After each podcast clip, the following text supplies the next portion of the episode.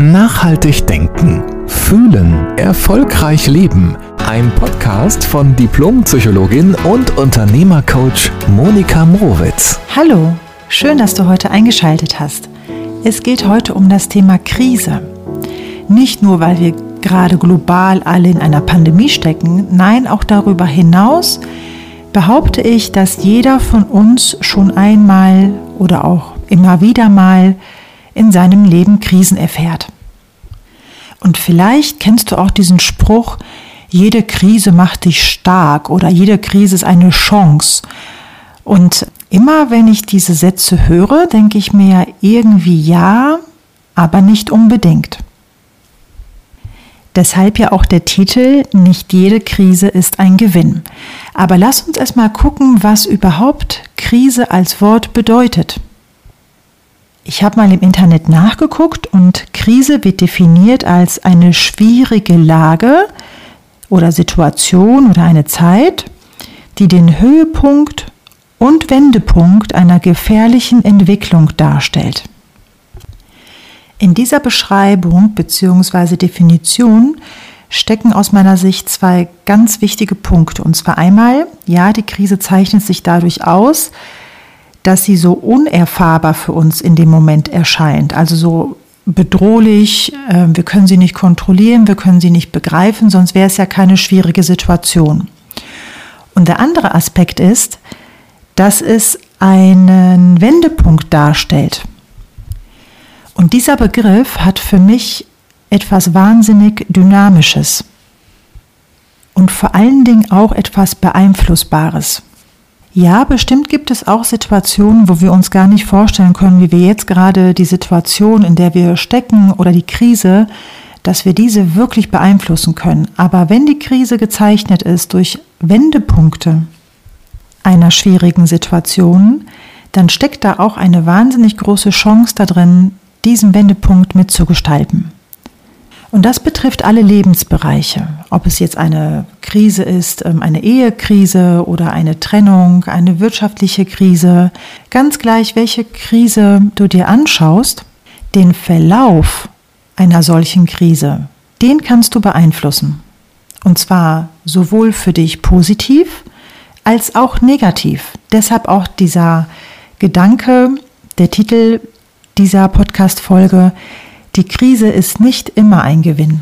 Wenn du beispielsweise als Unternehmer immer wieder in ähnliche Situationen kommst, ob jetzt mit Kunden, ob jetzt mit deinen Mitarbeitern, vielleicht hast du auch eine hohe Fluktuation, dass immer wieder Menschen aus dem Unternehmen gehen oder dass du immer wieder die Erfahrung machst, du kannst dich auf deine Mitarbeiter nicht verlassen und dich diese Situation auch tatsächlich in eine Krise bringen können, dann kannst du darauf immer unterschiedlich antworten.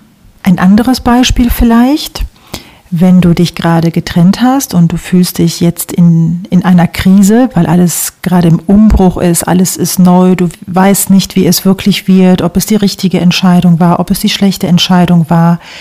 Du bist auch so voller Hoffnung, äh, dass jetzt alle Probleme weg sind dann kann ich dir sagen, auch da beeinflusst du sehr die Richtung, in der du dich aus der Krise heraus bewegst. Wenn sie irgendwann normaler geworden ist, die Situation, und somit für dich auch überschaubarer und regelbarer. Denn es ist völlig egal, ob du in einer privaten Krise bist, ob du in einer wirtschaftlichen Krise bist, in deinem Unternehmen. Du nimmst dich als Mensch und du nimmst deine Themen immer mit. Es sei denn, du löst die Themen auch auf. Also du guckst dir genau an, woran liegt das, dass meine Mitarbeiter überdurchschnittlich oft das Unternehmen verlassen oder warum gestalte ich mir meine Situation immer wieder so oder dass ich diese Erfahrungen sammeln muss mit unangenehmen Kunden, mit unangenehmen anderen Geschäftspartnern oder auch in Beziehungen privat. Warum gerate ich immer wieder an den falschen Partner? In dieser Perspektive, also in diesen Fragen, siehst du dich eher als Opfer, dass etwas, dass andere Menschen, ob jetzt ein, dein Ex-Partner, die Kunden, die Mitarbeiter, irgendetwas Schlechtes oder Unangenehmes mit dir gemacht haben. Du kannst dir aber auch die Frage stellen, was du mit den Ergebnissen zu tun hast. Was nicht bedeutet, dass du schuld an den Ergebnissen bist, sondern an welcher Stelle hast du auch dazu beigetragen im Sinne von, wo hast auch dein Verhalten gewirkt, um diese Ergebnisse zu produzieren. Das kann natürlich sein, dass dir diese Perspektive nicht auf Anhieb gefällt, weil du denkst, ja, aber mein Mann hat mich verlassen, meine Frau hat mich verlassen. Oder du kannst ganz viele Argumente bringen, warum der Kunde sich wirklich blöd verhalten hat und warum der Mitarbeiter, der gegangen ist, ähm, sich schlecht verhalten hat. Das kannst du alles bringen und du wirst ganz bestimmt auch recht haben und auch recht bekommen. Und das ist auch gleichzeitig der Knackpunkt, weil wenn ich mir in meinem Kopf Bilder erschaffe, dass die anderen irgendwie doof sind, sich doof verhalten haben, mir Unrecht getan haben, dann werde ich immer Beweise dafür finden. Diese erst dann als Gewinn betrachten oder es auch wirklich als Gewinn in dein Leben integrieren, wenn du zwei Dinge beachtest. Nämlich zum Ersten, dass du die Krise definierst als eine Erfahrung, nicht mehr und nicht weniger. Und im zweiten Schritt, dass du dir anschaust, was du daraus für dich persönlich lernst und was du anders machen kannst. Nicht die anderen, sondern was du in Zukunft aus dieser Erfahrung lernst und gewinnbringend für dich nutzt. Das bedeutet, erst wenn du aufhörst, die Schuld in der Krise im Außen oder in anderen Menschen zu suchen, dann erst kannst du die Krise für dich wandeln und für dich als einen Erfahrungsschatz betrachten. Ich weiß, dass das manchmal eine Herausforderung ist, weil wir so gerne in diese Schuldfalle stapfen und uns selbst entwerten und überlegen, was wir wieder alles falsch gemacht haben im Leben. Darum geht es wirklich nicht. Es geht nur darum zu gucken, was du selbst in der Hand hast und es ab jetzt auch anders machen kannst. Dann erst kannst du wieder in die Fülle und in die Liebe und in das Vertrauen gehen und verlässt den Mangelstandpunkt, dass die anderen dir nicht genug gegeben haben, nicht alles erfüllt haben, was du dir gewünscht hast. Du kannst ja mal schauen, wofür es sich für dich lohnen würde, diese Perspektive mal einzunehmen und die Krise einmal von einer ganz anderen Seite zu betrachten.